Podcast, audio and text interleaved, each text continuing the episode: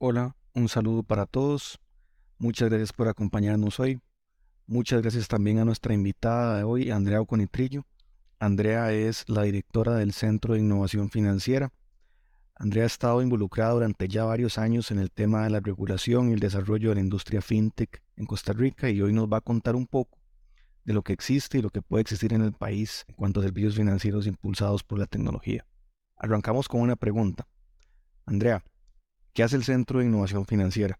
El Centro de Innovación Financiera es un esfuerzo conjunto entre las entidades de regulación y supervisión financiera de nuestro país, el Banco Central, las superintendencias del CONACYT, que unieron esfuerzos para generar una estrategia, tal vez para los que no, no están muy relacionados con el tema, fintech, viene de la palabra fintech finanzas, de tecnología, en donde lo que se ha visto a nivel internacional y aquí en el país también es el desarrollo de innovaciones financiero-tecnológicas utilizando tecnología y que estas innovaciones puedan generar algún impacto en la provisión de productos y servicios financieros.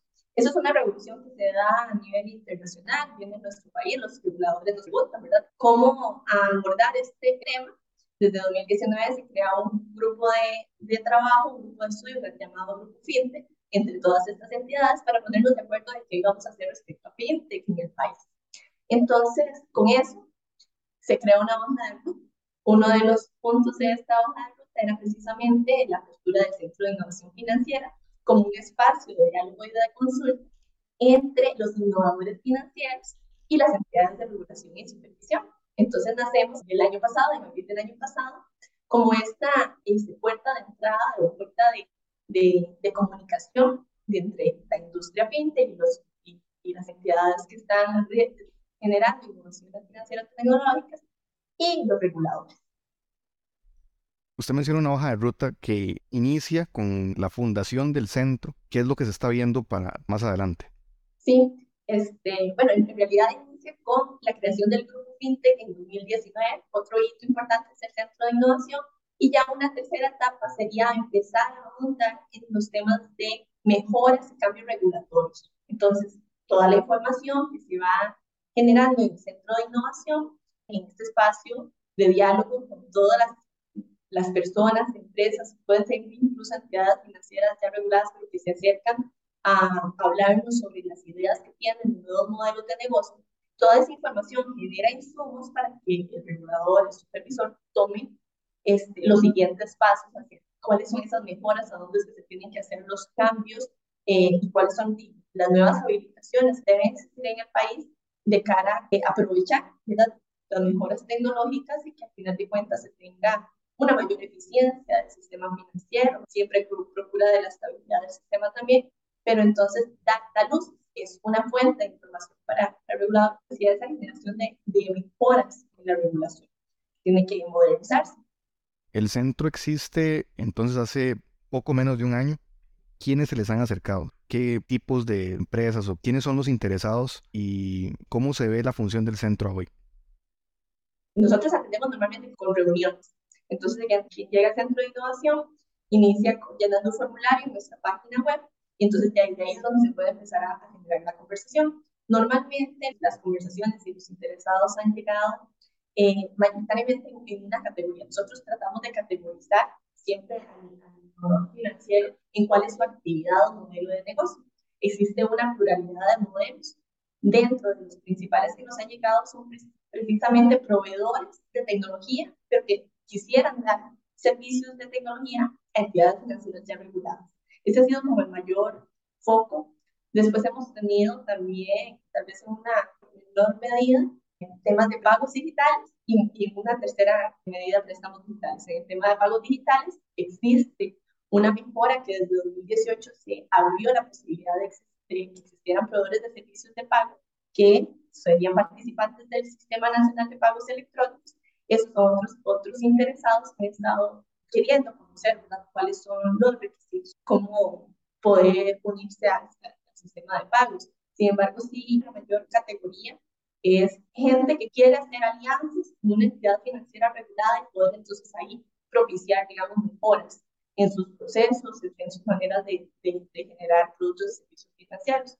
¿Esto se parece a lo que ustedes esperaban antes de abrir esa ventana al público? cuando se funda el centro, ustedes tienen la idea de que la mayor demanda viene de un grupo específico de, empresas o ustedes entran completamente agnósticos a, a, lo que caiga? Nosotros conocíamos de cómo era en otros países que habían abierto, digamos, centros de innovación. Entonces decíamos, aquí lo que nos va a llegar es tal vez una pluralidad de cosas y también teníamos la expectativa de que llegaran modelos de negocios muy, o uso de tecnología muy avanzada. Eso sí, lo pensábamos de esa manera al final mucho se ha ido en, este tema de proveedores de tecnología para entidades financieras o incluso temas de pagos digitales. Nosotros no teníamos alguna expectativa, ¿verdad? Ah, fijo, nos van a llegar tales y tales y tales. Estábamos abiertos en un principio. Antes de esto, lo que se tenía tal vez como para mapear un poco cómo estaba el sistema fintech en el país, se tuvo en 2019 un estudio de crítica innovista que ellos cambiaron algunas de las empresas que existían en ese momento. Después existe un radar de emisión lunar que también hace como un recuento de algunas de estas empresas que se autodenominan como fintech. Pero entonces ya el centro empieza a, recoger también otro tipo de información y digamos que eso suma como fuente de información importante. Cuando nace esta idea del grupo de trabajo que evoluciona al centro, ¿cuál es la visión atrás de esto? O sea, ¿existe un, una visión a futuro, a 10, a 20 años, de cuál es el, beneficio que se le quiere dar al país, cuál es el beneficio que se le quiere dar a la gente, qué es lo que ustedes veían. Lo que nosotros siempre hemos visto es que la manera que se ha venido proveyendo servicios y productos financieros está transformándose, la tecnología está transformando esas maneras de llegarle al consumidor con, final con alguna eh, propuesta de un modelo de negocio que le hace entonces tener servicios más ágiles, con menores costos. Entonces sí, es, esperamos ¿verdad? que el surgimiento de más y más innovaciones, pero ya sea tanto de entidades financieras reguladas que se vayan transformando digitalmente hacia una mejora en la, en la manera en que proveen sus productos y servicios, o incluso nuevos participantes genere al final temas de inclusión financiera, temas de mejora en la competencia, de mejora en la, en la calidad de los productos y servicios que, las personas tienen a nivel financiero. En temas de inclusión financiera, nosotros en el país tenemos en la capa de cantidad de personas que tienen una cuenta bancaria, que es del 80%, gracias también mucho a temas como el SIMPE, que por el tema de las cuentas de expediente simplificado, digamos, Costa Rica sí se sobresale en esta línea. Sin embargo, la inclusión financiera incluso va más allá de solamente tener una cuenta en un banco, sino que va a tocar temas de calidad, de los servicios, usabilidad, de que sea fácil usar para el usuario, de que sea accesible. Entonces, todas estas mejoras que se puedan generar con un producto o servicio también generan inclusión. El generar algún, el poder tener acceso a un nuevo paradigma de información financiera, eso también es, es relevante dentro del fintech. Entonces, uno esperaría que en el tiempo eh, nos vayamos acercando más a lo que en otros latitudes pasa, ¿verdad? Donde tal vez existen esquemas de apertura de datos, que, en donde, ok, de ahí, ¿verdad? Se pueden generar nuevos modelos de negocio, la gente tenga mucha más información a la mano de su información financiera y de ahí generar nuevos productos y servicios basados en un uso eficiente de la tecnología.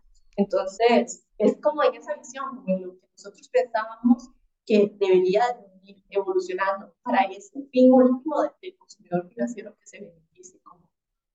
¿Cuáles son buenos ejemplos de cosas que existen hoy en otros países que podrían mejorar la situación de la mayoría de la gente en Costa Rica en estas métricas de agilidad, de simplicidad, de cobertura? ¿Cuál es el low hanging fruit? ¿Cuál es la tecnología que podríamos adoptar que más nos beneficiaría? ya haciendo investigación internacional, está pasando, nos gusta mucho estudiar el tema de Singapur, Corea, Reino Unido, y casi que lo que tiene de base todos estos es irse por un solo modelo de negocio. El BIS lo explica muy bonito con una cosa que se llama el árbol de pinte. El árbol de pinte es un árbol, tiene tronco, tiene raíces, tiene ramas, ¿verdad? Entonces en las ramas están todos los nuevos modelos de negocio, en el tronco están las tecnologías y en las raíces están cosas importantísimas que los países tienen que construir como políticas públicas habilitantes. Entonces, en una raíz que a mí me llama mucho la atención es el tema de las finanzas abiertas. Cuando en un país se cuenta con mecanismos de intercambio de información ágil por medio de APIs u otros tipos de tecnología de, interfaces y que exista todo el andamiaje regulatorio para que se permita un intercambio de información, ya sea entre entidades, terceros, sobre las operaciones, situación, estados y, transacciones de las personas. Y esa información se hace, digamos como que se cambia el tema de, en vez de pertenecer una entidad, la información, la información es de la persona. Entonces, digamos que yo con mi información como consumidor financiero podría tomar decisiones a partir de ahí, siempre y cuando ¿verdad? pueda yo tener acceso a esa información de manera rápida, segura, eh, totalmente protegida y compartirla con terceros u otras instituciones que pueden generar a partir de esa información nuevos productos y servicios, eh, generar eh, mejoras en, en, la manera en que yo tomo decisiones financieras en el día a día, desde lo más pequeñito, mis, mis decisiones de compra este, del día a día, hasta lo más grande, mis decisiones de inversión o de comprar una casa. Entonces, esquemas de apertura de datos ayudan a esas raíces de la innovación. Entonces, yo no vería, digamos, como que un modelo de negocio único, sino que existen como esas raíces, y la raíz, la raíz muy importante que yo veo es el tema de las finanzas abiertas, puedan generar esos mejores flujos de información y, y la persona pueda en verdad, ser dueña de, de la información. Déjeme ver si entiendo correctamente. Entonces, por ejemplo, yo tengo cuentas en tres bancos y hago pagos con tarjetas de los tres bancos y entonces la información de esos pagos o la información de, de, los aportes que yo hago a mi cuenta y todo eso quedan contenidas en, en, cada banco específico. Y yo no sé, no tengo una visión global de mis finanzas. Y eso es lo que usted pensaría que podemos corregir. Sí, esa es una de las cosas importantes y que ayuda, ¿verdad?, a generar también un poco de mayor beneficio para el consumidor financiero. Así como usted lo describe, es uno de los, de los productos que en otros países también se está desarrollando, desarrollando. Una pequeña pregunta lateral para continuar. Usted mencionaba que hay muchos proveedores de tecnología que se han acercado al, centro de innovación. ¿Alguno de esos proveedores de tecnología está pensando en un modelo de este tipo o no? ¿O esto es algo que todavía nadie en Costa Rica está moviendo? De hecho, los modelos de negocios que normalmente se entienden o necesitan de este habilitador son los que tienen que ver con manejo de finanzas personales. Entonces, cualquiera que esté en esa, en esa categoría porque necesita información.